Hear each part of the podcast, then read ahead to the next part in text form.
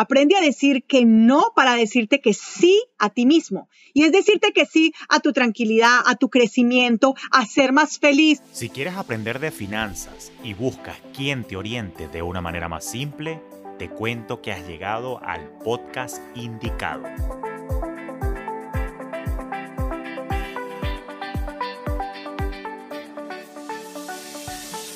Te habla Julio Cañas y esto es Finanzas Orgánicas, un espacio con recomendaciones y reflexiones para procurar tu bienestar financiero, donde también exploraremos tendencias para impulsar tu crecimiento. Hola, ¿qué tal? Te doy la bienvenida a un nuevo episodio de Finanzas Orgánicas y hoy en particular quiero contestar a algunas cosas que me han venido preguntando pues desde hace rato en este año 2020, fecha de grabación de este podcast que ha sido bastante acontecido y pues muchas personas han tenido que pasar, si se quiere, por un proceso de reinvención y aquellos que trabajamos en servicios profesionales, pues de una u otra manera han tenido que buscar la forma o el mecanismo, si se quiere, de independizarse o poner al servicio pues del público en general aquel oficio o conocimientos que tienen pues en calidad ya de servicios profesionales independientes, cosa que no es sencillo, pero tampoco es imposible. Hoy es que quiero conversar al respecto. Lo bueno es que como siempre no estoy solo para compartir algunos tips el día de hoy, sino que estoy muy bien acompañado de una persona a quien admiro muchísimo y sin la cual no sirvo para un carajo, debo decir. Y hoy te quiero presentar nada más y nada menos que a Paula Díaz, quien tiene un excelentísimo negocio Top VA, a través del cual presta servicios de Virtual Assistant bilingüe oriunda de Colombia y a quien tengo el gusto de no solamente contar como familia, sino también como miembro de nuestro equipo Fintel Hub y por eso es que yo digo hashtag sin Paula no sirvo. Paula, bienvenida finalmente a Finanzas Orgánicas, ¿cómo estás? Julio, finalmente, encantadísima de estar aquí, de verdad, muchas gracias por tu invitación. Para mí es un honor, un honor estar aquí contigo, con tu comunidad y poder hablar un poquito, cosa que me encanta, hablar. Entonces, buenísimo estar por acá contigo.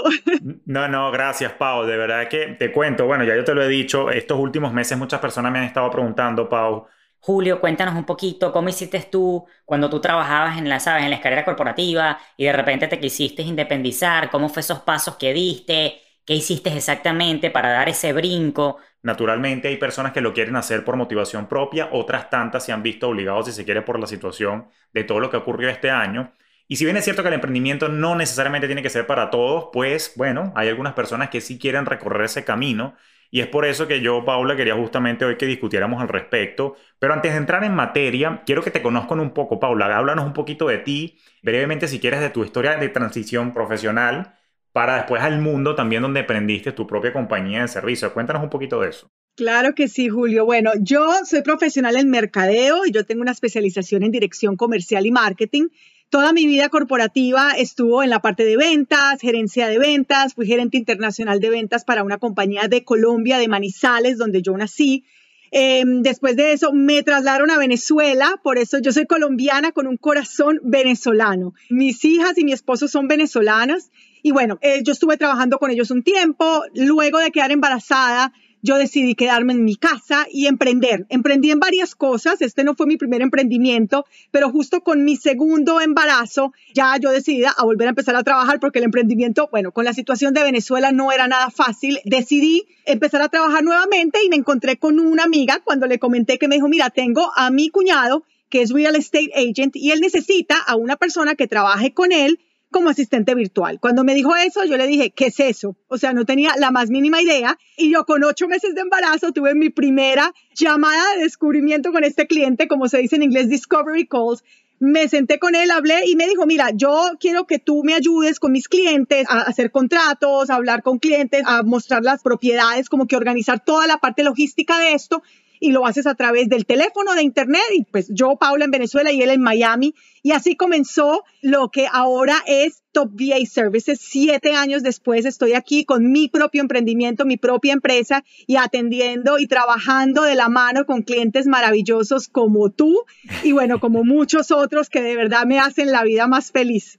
No, no, eh, eh, Paula, eres tú quien nos hace la vida más feliz y más eficiente a todos nosotros, así que yo de verdad que estoy encantado de tenerte en el equipo. Y bueno, como siempre lo he dicho en otros episodios, particularmente admiro muchísimo el emprendimiento, pero debo decir que punto adicional, admiro también mucho el emprendimiento femenino, así que de verdad que ese brinco que diste no solamente me pareció valiente, sino que me encanta la manera de cómo lo has desarrollado y porque sé que has aprendido bastante y yo también me he dado mis golpes, es que te invité hoy para que diéramos, creo que 10 tips en particular para poder emprender servicios profesionales y servicios profesionales que hoy en día requieren de que tengan una carga más que todo virtual, ¿no? Ya que esta pandemia y todo esto que ocurrió en el 2020, pues invitó a la digitalización de nuestros negocios. Yo también como asesor financiero, pues hoy en día estoy más que todo enfocado en prestar servicios digitales pero hoy en particular quiero que tú y yo le compartamos entonces a nuestra comunidad, a aquellas personas que estén considerando esta ruta, pues 10 tips de cómo emprender servicios profesionales en el plano digital.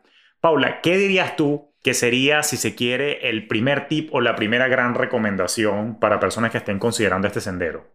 Mira, definitivamente lo primero es que debemos definir exactamente qué es lo que queremos hacer, el definir nuestro emprendimiento pero súper importante. No es definirlo por lo que parece que me va a dar más plata, por lo que me dijo mi esposo que hiciera o por lo que mi amiga me comentó que era un hit. No. Para mí lo más importante, y se los repito siempre, es que uno tenga amor por lo que hace. Cuando uno siente amor, pasión, cuando uno se siente feliz con lo que está haciendo, el emprendimiento va a salir. Obviamente no es que no hay piedras en el camino porque siempre las van a ver, pero uno va a poder saltar esas piedras con muchas más ganas y pasión porque lo que está haciendo lo llena. Entonces, lo primero es preguntarse, ¿qué me gusta hacer? ¿Qué es eso que a mí me gusta hacer? Y además, ¿qué es eso que yo sé hacer? Hay mucha gente que me dice, Paula, ¿cómo lo defino? Bueno, ¿qué es lo que siempre has hecho tú? Por ejemplo, yo soy la que organizo todas las fiestas. Si tú le preguntas a mis amigos, bueno, ¿quién es la que organiza? Paula. A mí me dejan todo porque a mí me encanta organizar y yo soy la que pongo aquí, pongo allá y compro todo y organizo las cuentas y no sé qué. Entonces, a mí me gusta la parte de organizar y por eso yo con mis clientes en este momento les ayudo en mucho de su parte de calendario, de emails, toda esta parte que es de organización. Entonces, preguntarse qué me gusta hacer, qué sé hacer, qué me apasiona hacer, pero además, si todo esto contribuye a mi propósito de vida. Cuando ya tenemos eso definido y ya sabemos para dónde vamos a emprender, entonces ya tenemos el primer paso. No, eso que comentas me parece excelente. De hecho, nosotros, como tú bien sabes, Adam y yo, entre otras cosas, hablamos también mucho del concepto del Ikigai, que es este concepto japonés que justamente resume todo lo que tú nos acabas de explicar que es que uno tiene que tratar de identificar aquello para lo que uno es bueno, que la gente le demande a uno esa habilidad o ese conocimiento en particular, por supuesto que te guste hacerlo, ¿no? Que disfrutes y naturalmente pues que puedas monetizar y que definitivamente el mundo lo necesite. Justo en el centro de esos cuatro elementos, entonces radica esa razón de ser que en, japonés le llaman el ikigai. Y hablando eso de propósito, me encantó que hayas mencionado el que no sea, si se quiere, una suerte de negocio que simplemente te dé dinero. Justamente en el episodio anterior, creo que fue, tuve de invitado, como tú bien sabes, a nuestro queridísimo Daniel Chiser, mejor conocido como Chiser, y, justamente hablamos de negocios con propósito. Y a ver, obviamente que está chévere y, y es bueno o querer dinero, yo siempre lo he dicho, a mí me gusta el dinero, le digo te amo al dinero, pero no es el dinero lo que me mueve a mí para hacer lo que tú y yo nos apasiona, sino que simplemente es esa conexión con lo que nos gusta y que sabemos que nos satisface poder contribuir tanto a la comunidad como a nuestros clientes y que bueno, qué bonito que a uno le paguen por hacer algo por lo que a uno le guste, ¿no? Total, Julio, dentro de mi desarrollo como asistente virtual y todo mi emprendimiento, yo he pasado por muchas industrias. Pasé por la de real estate, después pasé por la, toda la gente que vende seguros y ahora yo trabajo con coaches y yo lo amo. Amo trabajar con coaches. ¿Por qué? Porque es que yo siento que yo soy parte importante de todo lo que estos coaches están haciendo. Entonces, en tu caso, tú cambias vidas porque tú le enseñas a la gente a manejar mejor su dinero y a sentirse más tranquilo. En el caso de otros clientes, cambian vidas porque están hablando de propósito, de motivación, de hacerlas. Entonces, yo que estoy detrás de ese coach, ayudándole a mantener su cabecita organizada para que pueda generar contenido, para que pueda apoyar a sus clientes, yo siento que yo también tengo un granito de arena en ese cambio del mundo. Entonces, dime tú si ese no es un propósito espectacular y no me levanto todos los días feliz de poder aportar. Totalmente, y permíteme decirte de nuevo, y no me voy a cansar de decirlo, más que un granito de arena, lo tuyo es una playa entera llena de mucha arena lo que tú contribuyes a nuestro proyecto en Fintech Hub, Dani, a mí de verdad que estamos eternamente agradecidos de tenerte, y tienes razón, gracias a ti entre otras cosas, uno puede mantenerse centrado en el área de brillo de uno, de manera que puedes delegar otro tipo de cosas, cosas que ya hablaremos en otro tip. Ahora, esto me lleva a hablar de un segundo tema, o si se quiere un segundo tip para este tipo de emprendimientos, y es que hay que desarrollar un modelo de trabajo, una estrategia de trabajo, el cual tiene que marcar en particular, ya que estamos aquí en finanzas orgánicas, pues cuál es tu modelo de monetización y cuál es tu estrategia de precio, ¿no? Que eso es lo que llaman en inglés el revenue y el pricing model, que determina exactamente. Una vez que tú tienes entonces claridad en lo que tú vas a desempeñar atado a tu propósito, pues hay que entender que amor con hambre no dura y propósito con hambre tampoco dura. Entonces, dicho eso, la segunda recomendación es que hay que definir esa estrategia de trabajo en función de lo financiero también. Bueno, chévere, tengo mi propósito claro, pero ahora, ajá, ¿cómo hago dinerito con eso? Entonces, hay que definir si se quiere, bueno, ¿cómo voy a trabajar yo? ¿Voy a estar cobrando probablemente, no lo sé, por hora, que es uno de los modelos en los que tanto tú como yo podemos estar trabajando. Ah, no, mira, yo tengo una consultoría por una hora, por 90 minutos, por dos horas, o en tu caso, por ejemplo, ah, bueno, no, sí, yo te armo un paquete de horas si se quiere, o que me pasa a mí también, mira, no, por proyecto, mira, Julio, sabes que yo te necesito para que tú me hagas una auditoría financiera y tú me digas al final del día qué tipo de problemas puedo estar teniendo yo en mi negocio, o puede que no tenga ningún problema financiero, pero por lo menos tú me ratificas que estoy haciendo todo relativamente bien ah, bueno, yo te cobro un flat fee por ese proyecto. Lo mismo puedes hacer tú, lo mismo puede ser cualquier persona que se quiera lanzar en esta aventura de los servicios profesionales, además de por hora cobrar por proyecto.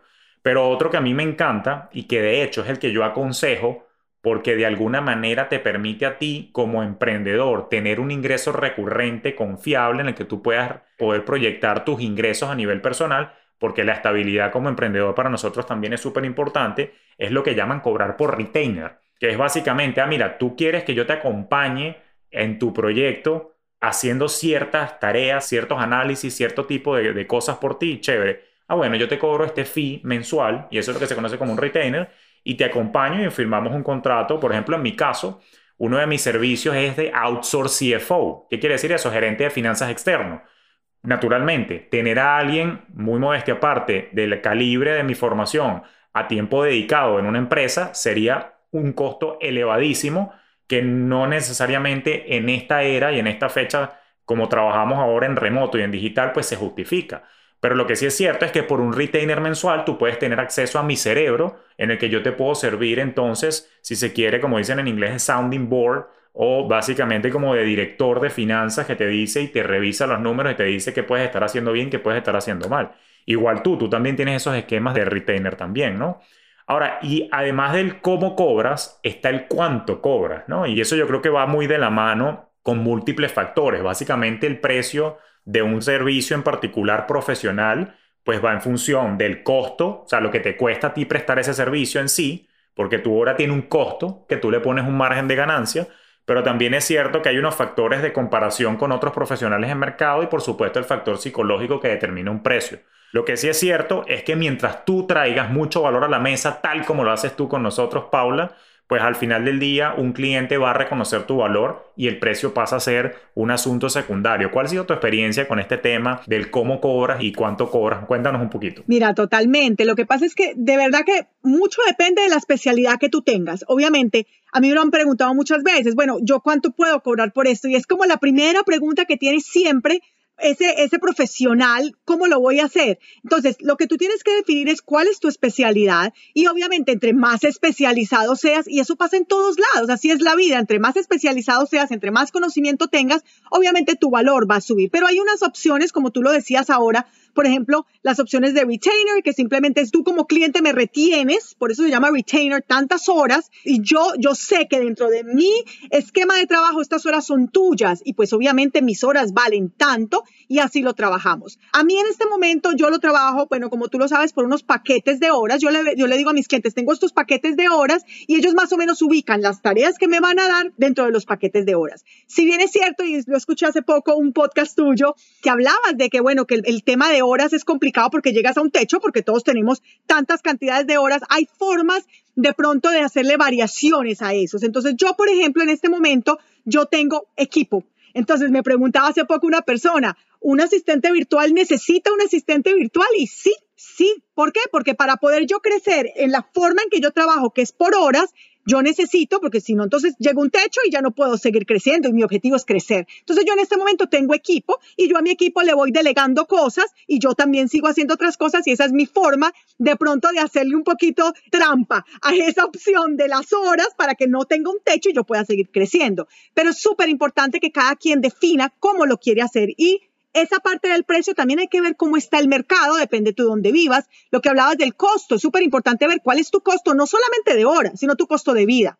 No es lo mismo si tú vives en Nueva York a que tú vivas en una ciudad más pequeña. Entonces, todo eso hay que tenerlo en cuenta para que tú definas cuál es tu costo. Y ojo con algo, a uno no le puede dar pena cobrar porque es que si uno, como lo dijiste tú al final, está trayendo valor a la mesa, ese cliente al principio dirá, wow, pero cuando vea lo que estás haciendo, lo va a pagar con amor, con gusto y feliz, porque sabe que tú le estás dando soluciones a su vida. Entonces, esa ha sido más o menos la experiencia que he tenido yo con este tema de, los retainers y de las horas. Sí, oye, y basado en tu experiencia, ¿tienes alguna recomendación, alguna aplicación, algo que, por ejemplo, en tu práctica en particular te ayude a controlar el cómo le cobras a los clientes? ¿Alguna aplicación para, no sé, de repente generar las facturas que les vas a cobrar a tus clientes, control de tiempos que le dedicas a tu cliente?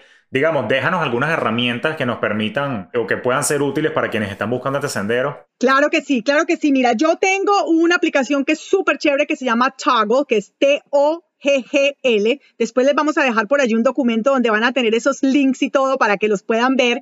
En esta aplicación es como un timer, entonces tú prendes, estás haciendo una tarea para el cliente, prendes el timer, cuando termina la tarea lo apagas y al final del mes esta aplicación da unos informes súper detallados, porque acuérdense que parte de todo esto también es la confianza y uno puede mostrar exactamente en qué, en qué digamos que utilizó todo este tiempo.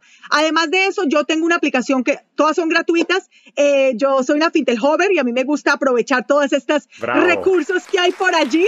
Entonces, eh, tengo una aplicación que se llama Invoicely que también es súper chévere. Tú aquí creas tu cliente, no necesariamente tienes que estar en Estados Unidos, creas tu cliente y le puedes facturar mensual. Hay forma de que tú adjuntes el reporte de las horas. Entonces, todo esto ha sido un tema de ir investigando y de ir conociendo nuevas formas y hasta ahora han sido las dos que más me han funcionado y que yo recomiendo. Hay muchas más, pero esas dos las recomiendo porque las conozco y las he utilizado. Perfecto, te agradezco mucho esa recomendación y lo que más me encantó es que dijiste que algunas de estas herramientas son gratuitas o sea que no necesariamente tengo que hacer una inversión en software, eventualmente quizás sí, pero digamos que puedo arrancar con herramientas que ya son gratuitas y eso me emociona porque mucha gente cuando va a emprender, Paula, piensa que tiene que invertir una millonada para poder comprar herramientas y resulta que hay muchos recursos gratuitos allá afuera.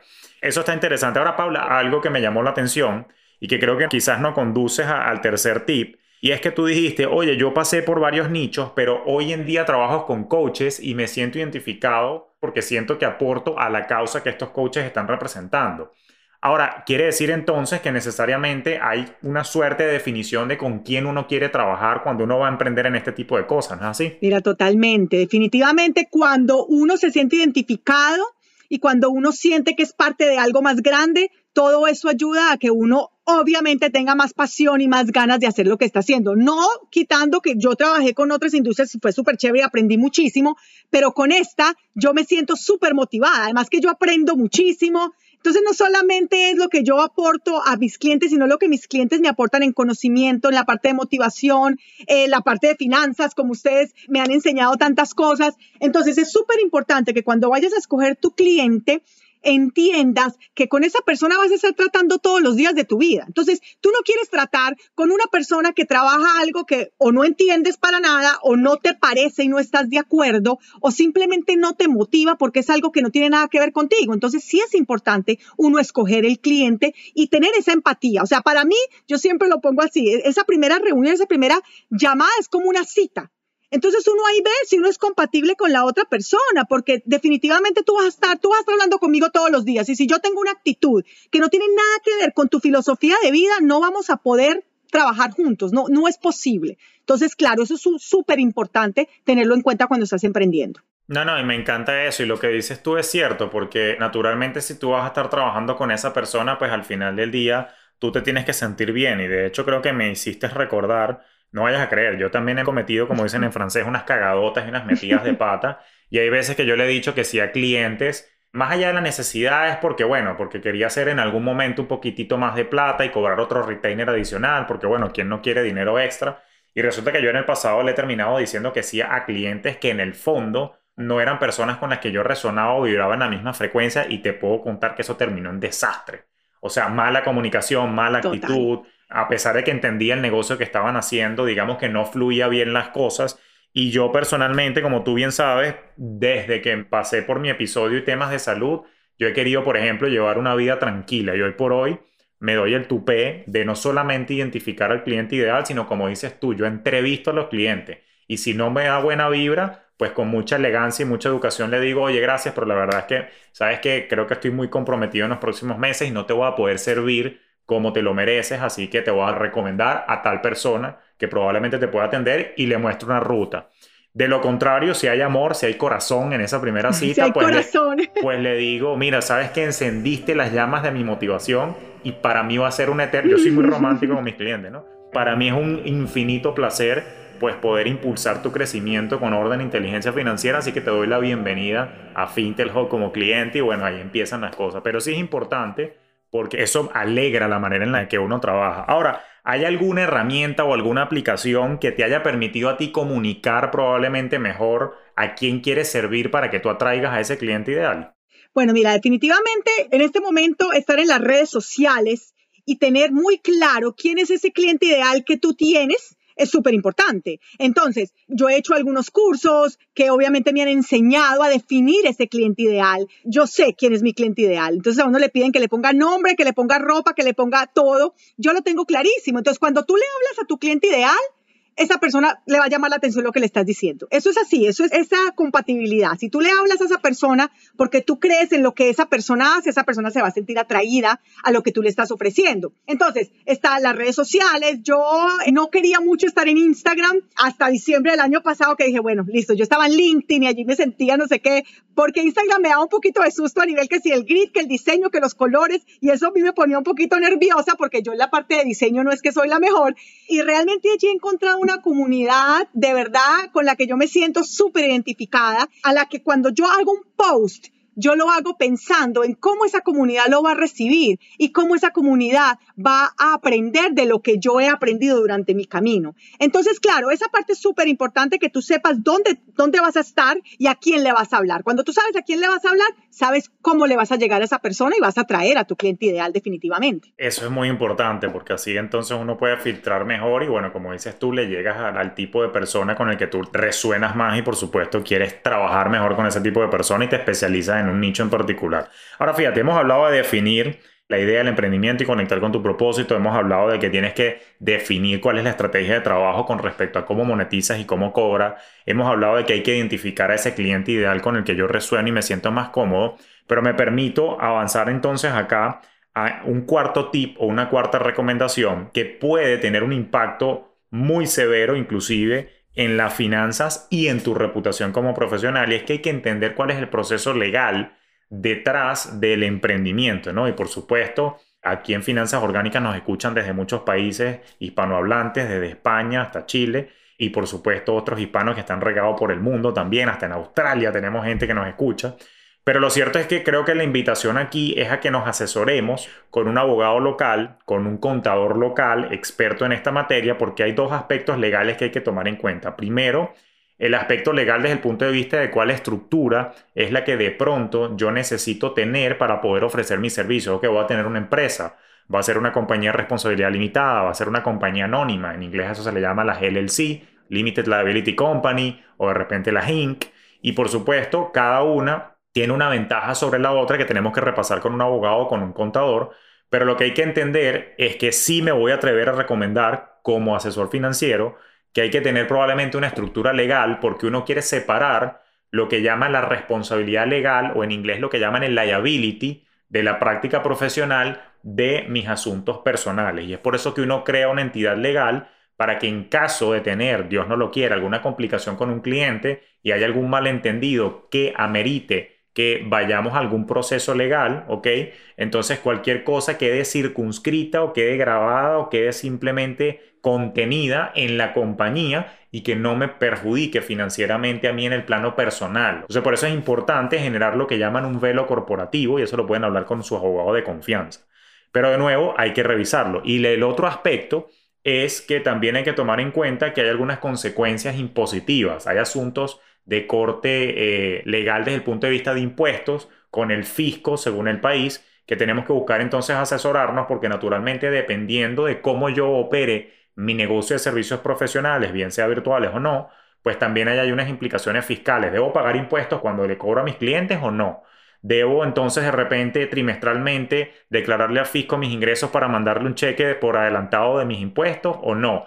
Por eso es que es importante trabajar de la mano con un abogado y un contador para este tipo de cosas. Por supuesto, en Google hay cualquier cantidad de recursos, uno puede leer muchos artículos, por ejemplo, aquí en los Estados Unidos sé que tú siempre me hablas de esta compañía que se llama LegalZoom, que te da como si se quiere una noción de qué puedes hacer allí. Sin embargo, yo siempre recomiendo que uno hable con un contador o con un abogado en tu caso, solo por saber cómo estás estructurada tú para entender más o menos cómo lo hiciste. Mira, Julio, yo tengo una creencia y es la siguiente. Uno puede buscar esas herramientas gratuitas y eso nunca va a sobrar pero si uno quiere tener un negocio que va a crecer y que va a estar bien establecido, uno tiene que poner unas buenas bases. Entonces ahí uno no puede escatimar en que, no, yo mejor lo voy a hacer yo y yo voy a hacer el con, porque al final uno no sabe de eso y zapatero a tus zapatos. Yo hablo mucho de la delegación y si yo no soy la primero que le delego a un abogado o a un contador, que es el que sabe lo que yo tengo que hacer, entonces más o menos, ¿qué estoy haciendo? Entonces, lo primero es no escatimemos. Yo sé que a veces es costoso y el empezar, uno dice, yo no quiero gastar en esto, pero hay que poner unas buenas bases para que después todo ese crecimiento que vamos a tener esté bien sostenido, porque si no, estamos por allá arriba y pasa un vientico y nos lanza para el piso y perdimos todo lo que hicimos. Entonces, esta, por ejemplo, el Legal Zoom es para que tú entres y veas aquí en Estados Unidos qué tipo de incorporaciones hay y cómo funciona cada una. Pero nada de eso, como lo dicen por allí, esto no es para darte a ti la opción de que tú mismo te automediques, no. Eso es importante, buscar el contador y buscar el abogado y hacer todo en base a lo legal para poder crecer y tener algo muy, muy estable. Yo tengo una empresa, yo tengo mi empresa constituida aquí en Estados Unidos, es una S-Corp, yo soy la única dueña, pero yo tengo mi contador, yo hago mis taxes y tengo todo al día porque definitivamente como lo dices tú y como lo dice Adam, hay que estar bien con el tío Sam porque si no, estamos mal nosotros. Entonces, definitivamente eso hay que hacerlo. Sí, señor. No, no, ese es tu socio, pero ya saben, así que si necesitan ayuda, pues busquen a un buen contador colegiado o busquen a un abogado especialista en materia corporativa que les permita crear su estructura y que estén entonces operando dentro de las normativas y las regulaciones de cada país para que entonces no tengan ningún problema que más adelante pudiera entonces estarle perjudicando el bolsillo. Ahora, Paula, como quinto tip, ¿qué nos dirías para seguir avanzando en lanzar este emprendimiento para profesionales que quieren lanzarse a este mundo de servicios profesionales digitales en esta era? Es así. El quinto, diseña tu plan de acción. Y justo que estábamos hablando de toda la parte legal, lo primero es, bueno, ya tienes un prospecto, alguien que quiere tus servicios. ¿Qué tienes que hacer? Haz un contrato. Entonces, tú te reúnes con esta persona, haces tu cita, conversas y la persona te dice, sí, yo quiero trabajar contigo un contrato en base. Y se los digo porque he tenido contacto con mis clientes. Mis clientes trabajan con freelancers. Y entonces muchas veces me piden, Paula, ayúdale aquí para que tenga su cuenta de Invoicely, que es la de la facturación, ayúdale para... Y lo primero que les pregunto es, tú tienes un contrato y la gente me dice, ay no, un contrato de qué? Entonces, lo primero, súper importante, hay que tener un contrato porque es que eso, primero que todo, da la claridad, las bases para que ambos tengan claridad sobre cómo van a trabajar te pone un escudo, o sea, no te van a hacer cosas que no están correctas porque está todo por escrito en ese contrato. Entonces, eso es lo más importante cuando vas a empezar con un cliente. Luego de haber hablado con este cliente, yo tengo una herramienta que es súper chévere, que bueno, Julio tiene también una y entre los dos hemos, yo tengo por unos lados con los clientes una y Julio por el otro y hemos aprendido de las dos. La que yo les digo se llama Calendly y en el caso de Julio se llama Acuity y bueno, estas dos son unas herramientas donde tú tienes un link personalizado que le envías al cliente para que él pueda poner como que el día que quiera hacer una cita contigo, esto se sincroniza con tu calendario. Entonces, empieza esta primera cita, él puede hacer la cita contigo, hablan.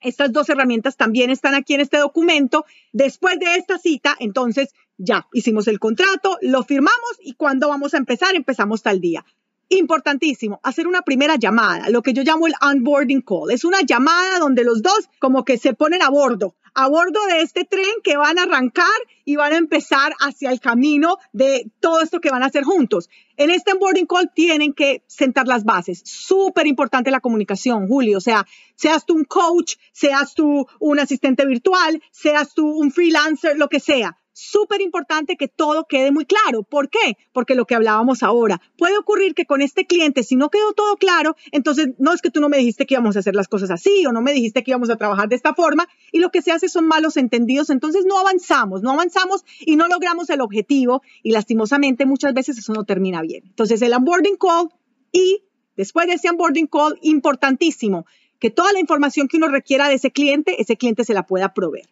¿Por qué? Porque uno no puede trabajar a ciegas.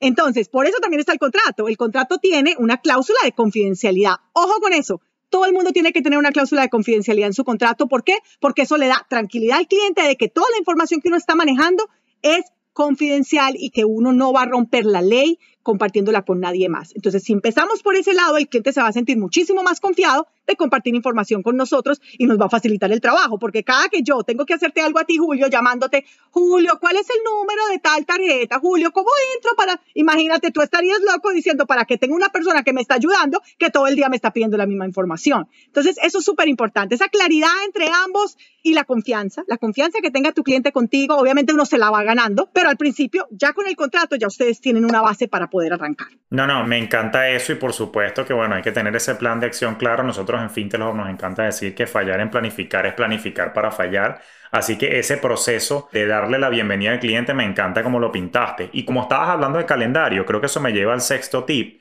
Sabes que yo soy un obsesionado con el tema del tiempo, ¿no? Yo creo que uno tiene que buscar optimizar su tiempo, pero también, además de optimizar el tiempo y, digamos, vinculado al tema de la planificación que tú dices, uno tiene que tener metas claras, ¿no? Porque si no, andas como perdido en la vida y eso es muy, muy complicado. Ahora, separando esto en dos partes, por supuesto que uno tiene 24 horas y uno tiene que buscar cómo utilizarla de manera más óptima para poder avanzar no solamente hacia las metas tuyas, sino también hacia las metas de tu cliente. Y de hecho, como tú bien sabes, Paula, Anne y yo somos muy defensores y celosos del tiempo y estamos en contra de este mundo tan distraído que en el que vivimos hoy en día, que estamos tan cargados de mensajes de WhatsApp, si se quiere cualquier cantidad de correos y no necesariamente correos productivos, sino, no sé, cualquier cantidad de newsletter, cosas, publicidad, mensajes de texto, notificaciones de celulares. Entonces, a veces si te dejas llevar y seducir por estas distracciones, no terminas trabajando, digamos, de la manera más eficiente ni para ti y mucho menos para tus clientes. Por eso nosotros creemos en que hay que hacer una cosa que nosotros recomendamos que se llama el time boxing, que hay que ajustar nuestro calendario y nuestro día a día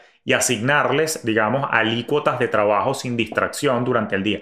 Como tú bien sabes, yo tengo un par de horas en la mañana, que es de 10 a 12, donde por lo general, como tú bien sabes, Paula, no tengo ningún tipo de reunión más allá que sentarme a pensar sin contestar email, sin contestar celular, sin contestar llamadas, ni teléfonos, ni ver redes sociales, ni nada, sin distracciones, a poder avanzar. Y eso es lo que me ha permitido a mí, entonces, bueno, poder sacar programas nuevos educativos, avanzar con los proyectos de mis clientes, etcétera, etcétera.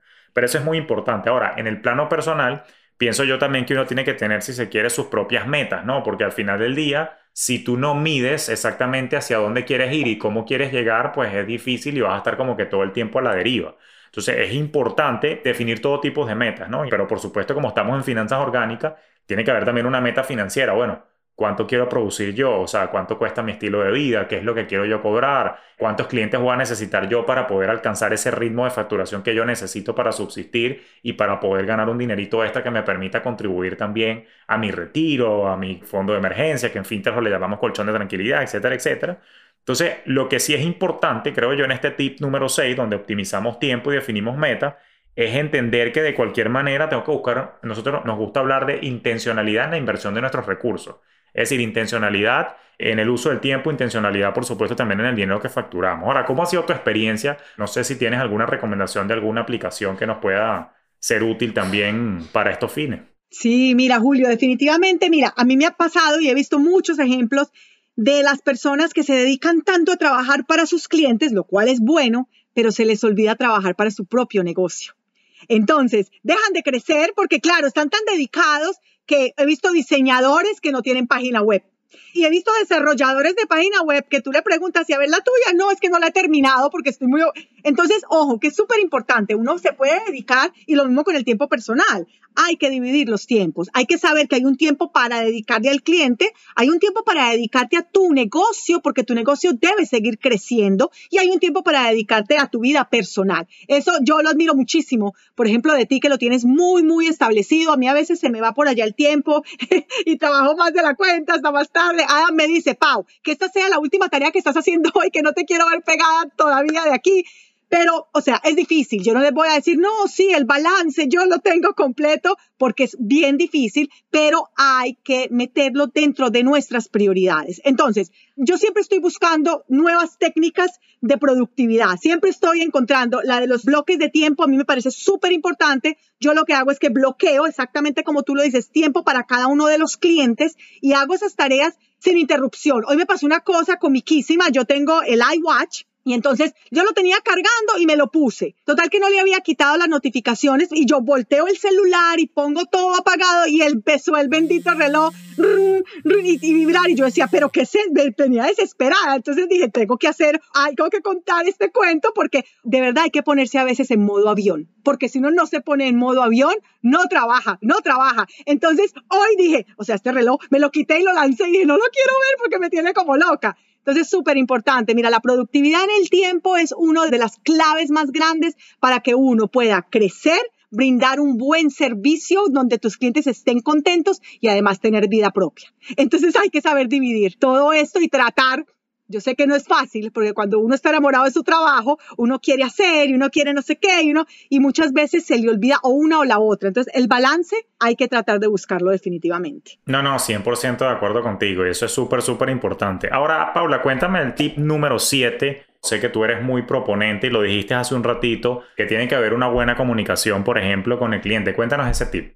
Mira, definitivamente yo pienso que la comunicación con el cliente tiene que estar muy bien definida. Es decir, muchas veces los clientes, sea quien sea, si tú vas a hacer un coaching, esa persona puede estar trabajando, puede estar muy ocupada y no, esa persona no va a sacar el tiempo para decirte, Julio, vamos a hacer la reunión. Uno tiene que proponer. Entonces, yo siempre soy de las que digo, bueno, ¿cuándo nos vamos a reunir? ¿Cada cuánto nos vamos a reunir? En nuestra agenda siempre tiene que haber un slot para que nos reunamos, hablemos de lo que hemos hecho, de lo que no hemos hecho, de qué se ha logrado, de qué no se ha logrado y para dónde vamos. ¿Por qué? Porque si yo no entiendo para dónde vas tú como cliente, qué quieres, qué no te ha salido y cómo puedo aportar yo, no te voy a poder ayudar. Entonces siempre simplemente voy a ser la persona que está esperando que me digas qué hacer. Y yo no quiero ser eso. Yo quiero ser la persona que te propone cosas nuevas, pero para poderte proponer yo tengo que conocer tu negocio y lo que tú quieres lograr. Entonces, para mí, ante todo, la claridad en el tiempo en que nos vamos a reunir, cada cuánto, cómo quieres que te entregue las tareas, cómo quieres tú que, por ejemplo, si tú estás haciendo un coaching, cómo quiere esa persona que tú le des ese feedback. Lo prefiere por email, lo prefiere que hagan una llamada, cómo lo prefiere esa persona, porque todos somos diferentes. Pero siempre, miren, lo más importante, a mí me pasó cuando empecé a trabajar con un cliente que esa persona se me desapareció durante unos días. Y yo, bueno, yo decía, no, pues si no está aquí es porque no necesita de mi servicio, ¿cierto? Y después apareció como a la semana, pero bravísimo, estaba súper molesto. Y yo decía, pero ¿por qué está tan molesto?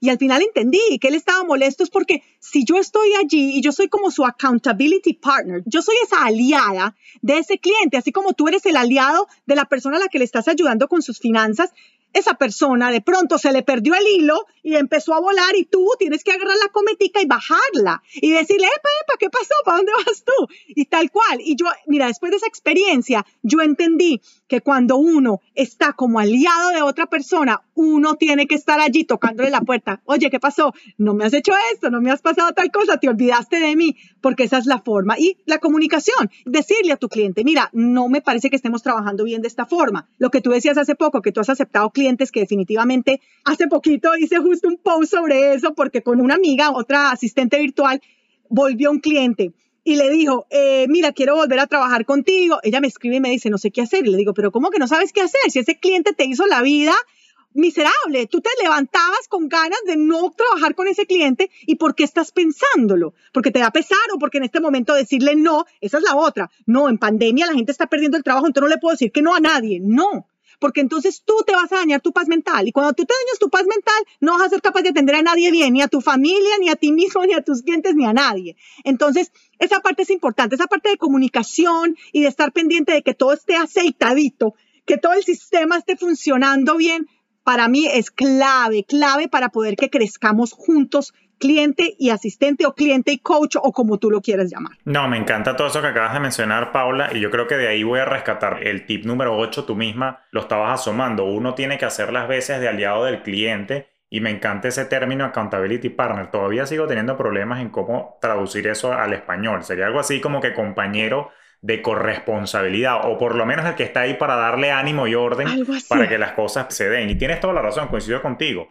Convertirte en aliado de tu cliente implica que uno tiene que asumir una actitud, si se quiere, no de pasividad y reactividad, a que, bueno, pues yo hago cuando él me pida. No, uno tiene que tomar la iniciativa, uno tiene que tener cierta proactividad y desarrollar esa proactividad yo creo que es posible en la medida de que uno se informe, en la medida que uno entiende exactamente cómo es el flow del trabajo del cliente de uno pero claro, particularmente, como siempre, esa two-way street, ¿no? O sea, esa doble vía. Yo necesito una buena comunicación que él me cuente cuáles son sus metas, qué quiere lograr, qué está haciendo, cuáles son los proyectos en los que está trabajando, para uno entonces ver cómo le quita, como dicen, cosas de su plato para que él tenga más tiempo para destacar en su zona de genio, como digo yo, y entonces que delegue todos los demás. Entonces, bueno, al final del día, mucha proactividad es lo que se recomienda, particularmente para quienes somos virtual assistant, asesores, coaches, etcétera, etcétera, que estamos dando ese tipo de acompañamiento, pues es muy, muy importante que seamos proactivos. Ahora, fíjate que me has hablado de canales de comunicación y hemos hablado un poquito de proactividad y hemos dicho inclusive que es importante eso, que, que esta comunicación bidireccional pues sea importante. Cuéntanos ese tip número 9 que nos ayuda a eliminar malos entendidos en algunos casos o inclusive aprender a decir que no de vez en cuando, como tú ya decías. Tal cual. El número 9 es practica la asertividad. Miren, definitivamente lo que hablábamos ahorita, muchas veces decimos que sí cuando deberíamos decir que no. Entonces, uno de mis motores es aprende a decir que no para decirte que sí a ti mismo. Y es decirte que sí a tu tranquilidad, a tu crecimiento, a ser más feliz, porque definitivamente trabajar aburrido es horrible. O sea, yo no conozco a nadie que diga, ay, qué aburrimiento levantarme a trabajar con este cliente y bueno, no, pero al final estoy feliz. No, nadie puede estar feliz así. Entonces, definitivamente hay que buscar, y volvemos a lo mismo, buscar la afinidad, buscar la conexión y buscar que uno sienta que es parte importante de ese emprendimiento, porque mis clientes son emprendedores también. Entonces, cuando yo veo que, por ejemplo, mis clientes lograron vender su curso o mis clientes lograron hacer una charla espectacular, yo siento que yo soy parte de todo eso y que yo estoy logrando esas metas con mi cliente. Pero ¿cómo logro eso? Porque yo también me siento que todo eso es importante y yo siento que yo estoy trabajando de la mano y que lo estamos logrando juntos. Súper importante, hay que acordarse que uno es el dueño de su tiempo. Cuando uno es emprendedor, uno está acostumbrado en el mundo corporativo que no tenía el jefe y el jefe le decía lo que tenía que hacer y le ponía las horas y no tenía que ir de 9 a 5 y sentarse allá y así estuviera jugando, no sé, Tetris, uno tenía que estar ahí, como decimos en Colombia, calentando el puesto, porque si no se iba, entonces no, esta no la necesitamos. En este caso no. En este caso, cuando uno es emprendedor, uno es el dueño de su tiempo. El cliente no es tu jefe. El cliente es la persona con la que tú te has aliado para crecer, tanto tú como emprendedor y él como en su emprendimiento, todos estamos creciendo.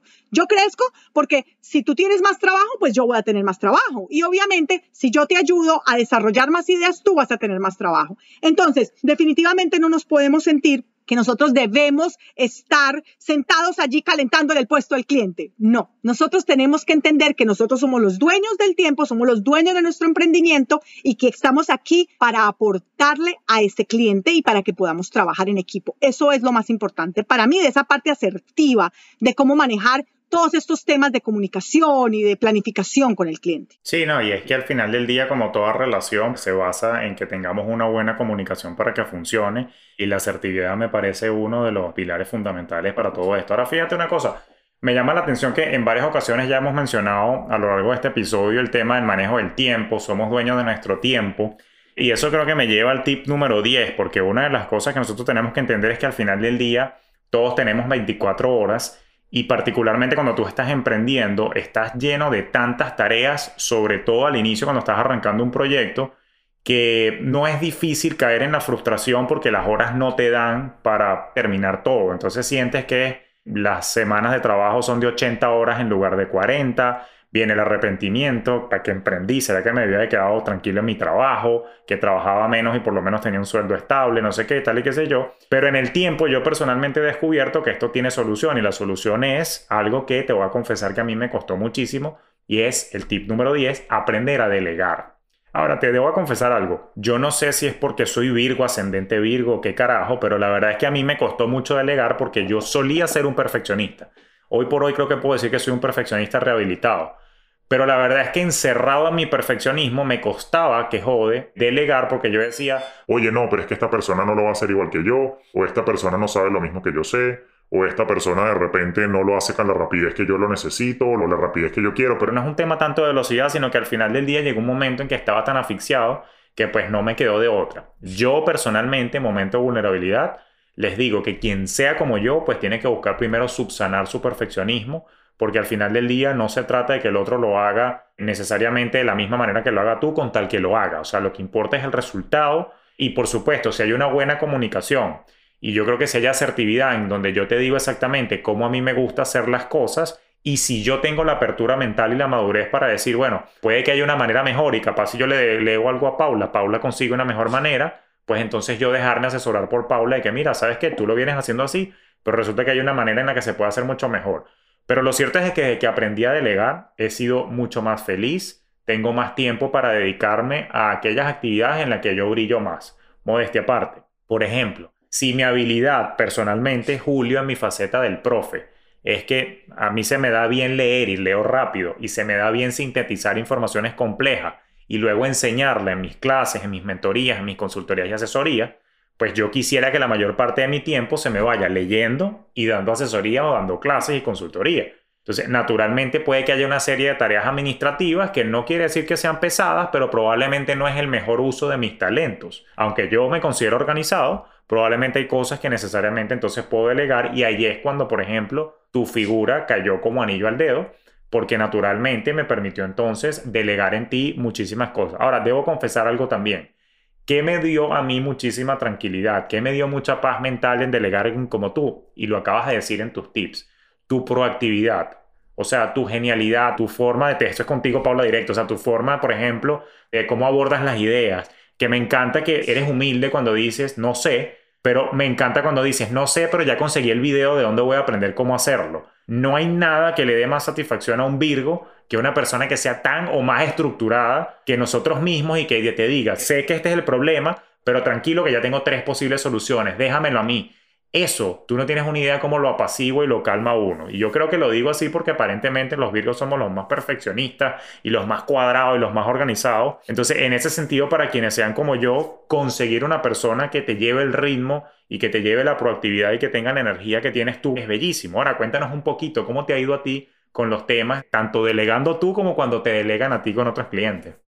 Claro, no, Julio, gracias, gracias por todo eso. De verdad que definitivamente a mí me gusta ser proactiva y además me gusta mucho aprender cosas nuevas. Yo lo decía hace poco y creo que Adam y tú se reían porque decían que yo me iba a volver casi que la que me sabía todas las aplicaciones existentes porque es cómico. Cada que llega un cliente, entonces cada cliente tiene una aplicación diferente y todas funcionan casi para lo mismo, pero son diferentes. Y entonces yo ya me las conozco todas. Entonces cuando tú me preguntas, no, ¿por qué tal? Ah, sí, esa la manejé con un cliente una vez porque hice tal cosa. En mi trabajo, eso es otra cosa de las que me apasiona en mi trabajo, que yo todos los días aprendo algo nuevo. Es increíble. Todos los días aprendo un tip, aprendo una cosa nueva, aprendo una forma diferente de hacer las cosas y me encanta proponer. Entonces me encanta trabajar con clientes que reciben todas esas propuestas porque como hay gente que no le gusta, sino como lo hacen ellos, hay gente que está abierta. Y de repente lo que te pasa a ti, y me ha pasado a mí, yo siempre estoy hablando de delegar. Yo soy la que habla de delegación todo el tiempo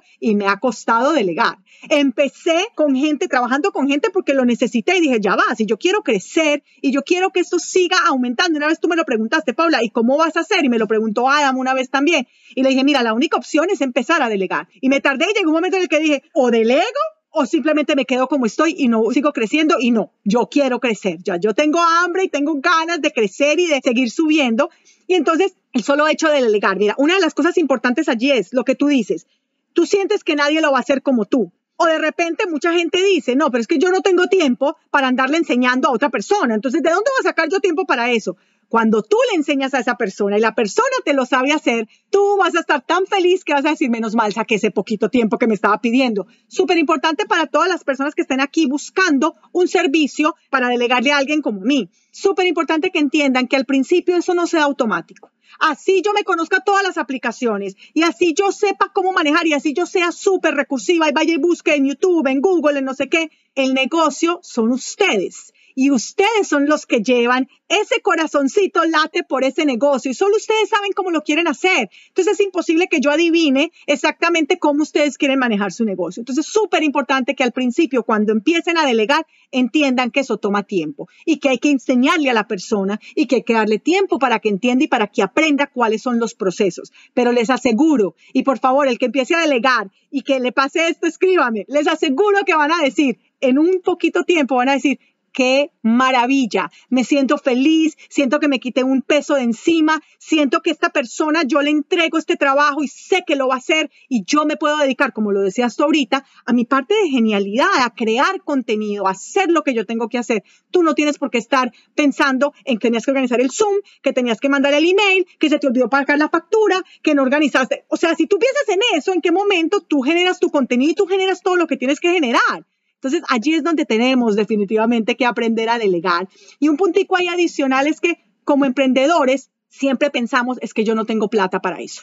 Es que eso es muy costoso. Entonces yo estoy apenas empezando. Yo, ¿a quién, ¿A quién le voy a ir a pagar si ni yo todavía estoy generando dinero? Entonces, ¿qué pasa? No solamente, a ver, primero, la figura de un asistente virtual o de un freelancer, un asistente virtual, puede ser por horas. Entonces, ustedes pueden empezar con una tarea que ustedes digan, yo no sé manejar, no sé, MailChimp, ese es Mail Campaigns y todo esto que hay que mandar, yo no sé manejar, y, o sea, esto es horrible para mí. Deleguen eso, deleguen eso y el resto lo hacen ustedes mientras que van agarrando confianza. Y son un par de horas y no les va a costar. Cuando se ponen a ver que no les va a costar tanto, pero que les va a quitar tanto peso de encima, vale la pena. Por otro lado, si no lo quieren delegar, bueno, no pueden delegarlo pagando, hay otras formas de hacer las cosas. Hay intercambios, hay trueques, volvemos al mundo de las cavernas, donde se hacían los trueques y los trueques son espectaculares. ¿Por qué? Porque yo puedo ir a donde una diseñadora y le digo, mira, hagamos algo, hazme tú unos templates para yo poder hacer unos posts bien bonitos y yo a cambio de eso te doy tantas horas de mi trabajo y te ayudo a organizar toda esta parte de tu calendario. En tu caso, tú puedes hacer un trueque en el momento que no lo pudieras pagar, vas y haces un trueque y le dices, mira, yo te doy una asesoría sobre esto y hazme tú tal y tal cosa. Están intercambiando y ¿qué? Estás delegando. No estás pagando por eso en dinero, pero estás pagando con tu conocimiento. Entonces, hay que ser creativos. No nos podemos quedar con el cuento de es que no tengo plata y no, y entonces yo hago todo y no me importa y yo me pego golpes de pecho porque esto tiene que ser así, porque el ser emprendedor es así. No, no es así. El mundo del emprendimiento no tiene que ser solo y no tiene que ser que entonces estoy desesperado, agobiado, yo mejor, lo que decías tú, me devuelvo mejor para el mundo corporativo. No,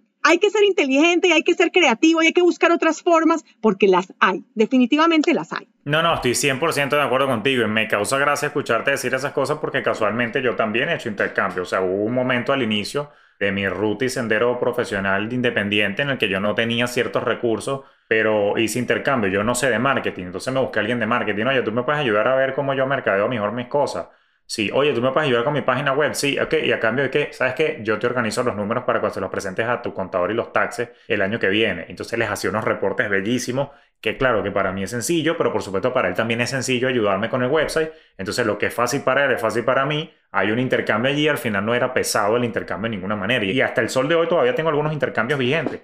Gente que se me ha acercado, oye Julio, te quiero ayudar con esto y a cambio lo único que te pido es dame ayuda, ayúdame claridad con mis números. Y de hecho han nacido amistades y después grandes alianzas allí. Muchas personas inclusive han estado aquí en este podcast como invitados. Arrancó nuestra amistad también en algún momento con hacer algún intercambio puntual. Eso es muy viable, pero te digo algo, llega un punto en el que si quieres crecer tu negocio, tienes que ver esto, mm, si se quiere. El pago, por ejemplo, a un servicio como el tuyo, no es un gasto, es una inversión. Yo no lo veo como un gasto.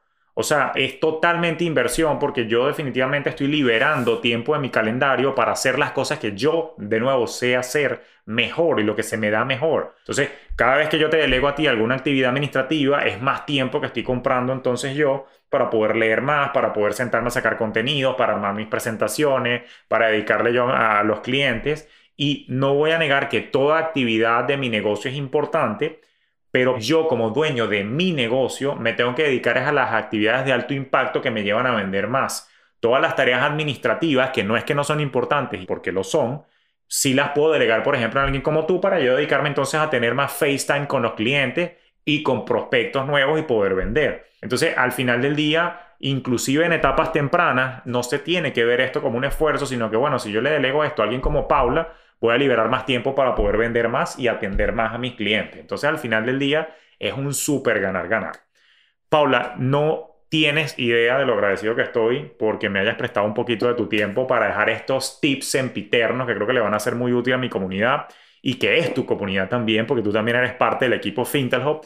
Pero cuéntanos un poquito dónde podemos seguir aprendiendo de ti. Yo voy a dejar acá en las notas de este episodio este link con la guía que resume estos tips que hemos estado discutiendo el día de hoy y que tú tienes a bien siempre compartir. Pero cuéntanos un poquito tus redes sociales para que ellos sepan dónde te pueden ubicar y dónde pueden contactarte para contratar tus servicios que son recontra recomendados y por eso digo yo hashtag sin Paula no sirvo.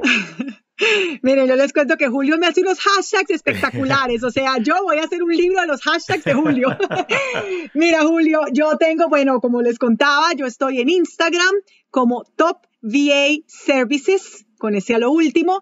Estoy en LinkedIn como Paula Díaz y mi página web www.topvaservices.com. Allí están toda mi información, por DM me pueden escribir, la gente que descargue este PDF, si tiene alguna pregunta, de verdad que yo siento que uno tiene que compartir esta información porque le da tranquilidad y le da claridad a las personas. Hay muchas personas que me han escrito. Yo hice hace poco algo como esta presentación en el Patreon de Hello Fears porque Michelle Poller también es mi cliente junto con Adam. Y bueno, hice esta presentación y generamos este PDF que también va a dejar ahora Julio, que me encanta que ustedes lo puedan tener. Y les he dicho a todos, miren, si tienen alguna pregunta, cómo se maneja algo, algo que necesiten, de verdad que yo con el mayor de los gustos les puedo dar información porque yo siento que una comunidad se crea a partir del conocimiento que compartamos entre todos. Y yo quiero compartir el que tengo yo y también recibir el que tienen ustedes. Entonces, bienvenidos para los que quieran venir a Top VA Services en Instagram. Pongo tips de productividad, hablo de muchas cosas que tienen que ver con la vida del día a día de un asistente virtual en la que yo sé que muchos de ustedes se van a ver un espejo en eso. Y la idea es que, bueno, que compartamos entre todos todos estos tips y estas cosas que nos hacen crecer y que nos hacen ser mejores y seguir con nuestro emprendimiento y poder llegar a esas metas que nos estamos trazando. No, bellísimo. Paula, de verdad que mil, mil gracias por acompañarme. Y a ti que nos escuchas, pues creo que ya te has dado cuenta que por eso es que entre clientes, eventos y correos yo con Paula me resteo. Gracias Paula, gracias, gracias, mil, mil gracias por tu tiempo y bueno, nuevamente a ti que nos escuchas, gracias por acompañarnos en esta grata conversación. Espero que los tips hayan sido de alto valor para ti, para que los pongas en práctica, particularmente si eres profesional que quieres poner tus servicios al servicio de la comunidad, valga la redundancia, y si quieres ir al plano digital, pues pon en práctica estos 10 tips y te prometemos, Paul y yo, que te va a ir bastante bien. Así que sin más, te doy las gracias por acompañarnos y será hasta un próximo episodio de Finanzas Orgánicas. Mil gracias, Pablo. Gracias a ti, Julio. Bye. Esto fue Finanzas Orgánicas con Julio Cañas.